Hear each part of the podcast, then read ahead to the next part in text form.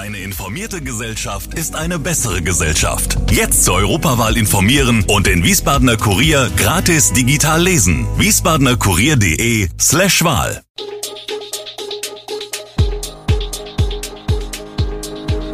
Gude, unser morgendliches News Update. Das Wichtigste aus Wiesbaden für Sie im Überblick. Guten Morgen aus Wiesbaden an diesem 3. Januar.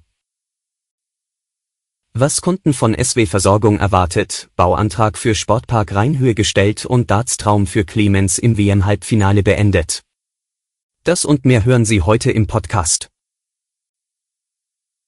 Auf der A643 läuft am Dienstagmorgen ein Großeinsatz der Polizei. Ein Fahrer hat hier einen Unfall verursacht und ist anschließend geflüchtet. Der Unfall ereignete sich laut Polizei gegen 4.20 Uhr kurz hinter der Anschlussstelle Mombach. Wegen der massiven Beschädigungen dauern die Aufräumarbeiten an. Der Fahrbahnteiler wurde auf die Gegenfahrbahn verschoben. Die Autobahn über die Schiersteiner Brücke wurde deshalb in beide Richtungen gesperrt. Wie die Polizei weiter berichtet, steht der Unfall möglicherweise in Zusammenhang mit einer Geldautomatensprengung in Hofheim. Der Fahrer einer großen Limousine hatte offenbar kurz nach der Schiersteiner Brücke, aus Hessen kommend, die Kontrolle über seinen Wagen verloren. Das Auto wurde erheblich beschädigt, im Fahrzeug hatten die Airbags ausgelöst. Weitere Fahrzeuge waren nicht beteiligt. 2023 ist da und seit Jahresanfang treten auch die Gas-, Wärme- und Strompreisbremse der Bundesregierung in Kraft. Kunden von SW Versorgung in Wiesbaden können sich darauf einstellen, dass beim Gas der 2022 vorausberechnete Verbrauch für das Folgejahr gilt. 80 Prozent des individuellen Verbrauchs werden zu einem gedeckelten Arbeitspreis von 12 Cent brutto pro Kilowattstunde abgerechnet. Die verbleibenden 20 Prozent werden zum aktuell gültigen Preis von SW Versorgung abgerechnet. Grundsätzlich gilt, je weniger verbraucht wird, desto mehr wird gespart. Dadurch reduziert sich nicht nur die Jahresabrechnung, sondern es verringern sich auch die monatlichen Abschläge, erklärt Frank Rolle, Pressesprecher von SW Versorgung. Die Stadt Wiesbaden will das Großprojekt Sportpark Rheinhöhe nach vorne bringen. Dafür haben jetzt die städtischen Gesellschaften Matiaqua und die Stadtentwicklungsgesellschaft als Projektsteuerer den Bauantrag beim Bauaufsichtsamt eingereicht. Nachdem bereits im Sommer 2022 der finale Beschluss durch die Stadtverordnetenversammlung beschlossen wurde, hatte diese im Dezember auch den gefassten Satzungsbeschluss für den Bebauungsplan abgesegnet. Das rund 147 Millionen Euro teure Großprojekt soll das marode Freizeitbad Mainzer Straße und die Henkel-Kunsteisbahn ersetzen. Neben einer Eislaufhalle, die im Sommer als Rollschuhbahn genutzt wird, sind ein Schwimmbad, drei Saunen, ein Wellnessbereich sowie Wettkampfanlagen für Sportereignisse geplant. Nach Erteilung der Baugenehmigung soll das Baufeld im Herbst dieses Jahres hergerichtet werden und Ende des Jahres soll dann der erste Spatenstich am Konrad-Adenauer-Ring erfolgen. Die Bauarbeiten sind bis 2027 angesetzt. Nach Angaben der Stadt sollen mehrere Buslinien an Haltestellen rund um den Sportpark halten können. Es sei aber nicht geplant, zusätzliche Haltestellen oder Linien einzurichten.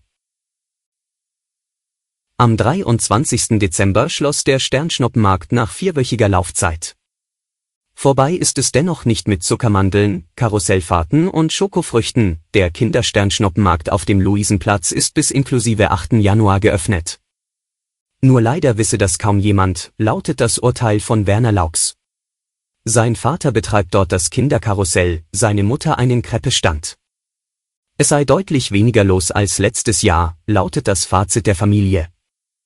Es fehle eine großflächige Illumination, die Passanten auf das Geschehen aufmerksam mache. Auch sei die Werbung zu gering. Nach Ende des Sternschnuppenmarktes habe sich das Besucheraufkommen zunächst deutlich verbessert, doch seit ein paar Tagen sei es schwierig, so Laux. Auch die Winterstopp auf dem Mauritiusplatz ist inklusive Riesenrad bis 8. Januar geöffnet. Einen Schwund nach Weihnachten spürt die Veranstalterfamilie Bad nicht. Sprecher Stefan Biesenecker berichtet das Gegenteil, während der Urlaubszeit kämen besonders viele Familien. Am Neujahrstag 2023 ist die Feinstaubbelastung in Deutschland nach Daten des Umweltbundesamtes im Schnitt nicht extrem hoch gewesen. Ein Grund waren günstige Wetterbedingungen. Zu den Städten mit der höchsten Feinstaubbelastung gehörte die rheinland-pfälzische Landeshauptstadt Mainz. An der Messstation Mainz-Mumbach wurde laut Daten am 1. Januar ein Feinstaubwert von 239 Mikrogramm pro Kubikmeter Luft gemessen, Spitzenreiter in Deutschland. Wegen des Windes konnte der Feinstaub in vielen Städten relativ schnell wieder abziehen.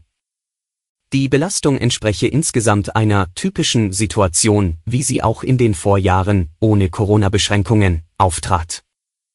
An 38 Messstationen oder 11 Prozent der bundesweiten Stationen sei der Tagesgrenzwert von 50 Mikrogramm Feinstaub pro Kubikmeter Luft im Tagesmittel am 1. Januar überschritten worden, sagte eine Sprecherin. Diese Stationen lagen überwiegend in Rheinland-Pfalz, Hessen, Bayern und Baden-Württemberg. Gabriel Clemens hat einen weiteren Überraschungscoup bei der Darts-WM verpasst und ist im Halbfinale von London ausgeschieden. Nur einen Tag nach dem 5 zu 1 Sieg über Primus Gowen Price verlor der 39 Jahre alte Saarländer am Montagabend gegen Englands Vorjahresfinalist Michael Smith mit 2 zu 6. Bully Boy Smith spielt damit am Dienstagabend um den wichtigsten Titel der Welt und ein Preisgeld von 500.000 Pfund, rund 565.000 Euro. Für Clemens war es trotzdem das Turnier seines Lebens. Nach drei Siegen gegen ungesetzte Profis war der klare Viertelfinalerfolg über den nun abgelösten Ranglistenersten Price eine Machtdemonstration. Gegen Weltklasse-Profi Smith reichte es dann nicht mehr. In der Weltrangliste am 4. Januar wird Clemens auf Rang 19 und damit höher als je zuvor geführt werden. Für Smith ist nicht nur der erste WM-Titel drin, sondern auch der erstmalige Sprung auf Ranglistenplatz 1. Alle Infos zu diesen Themen und noch viel mehr finden Sie stets aktuell auf wiesbadener-kurier.de. Gude Wiesbaden ist eine Produktion der VRM von Allgemeiner Zeitung, Wiesbadener Kurier, Echo Online und Mittelhessen.de. Redaktion und Produktion die NewsmanagerInnen der VRM. Ihr erreicht uns per Mail an audio.vrm.de.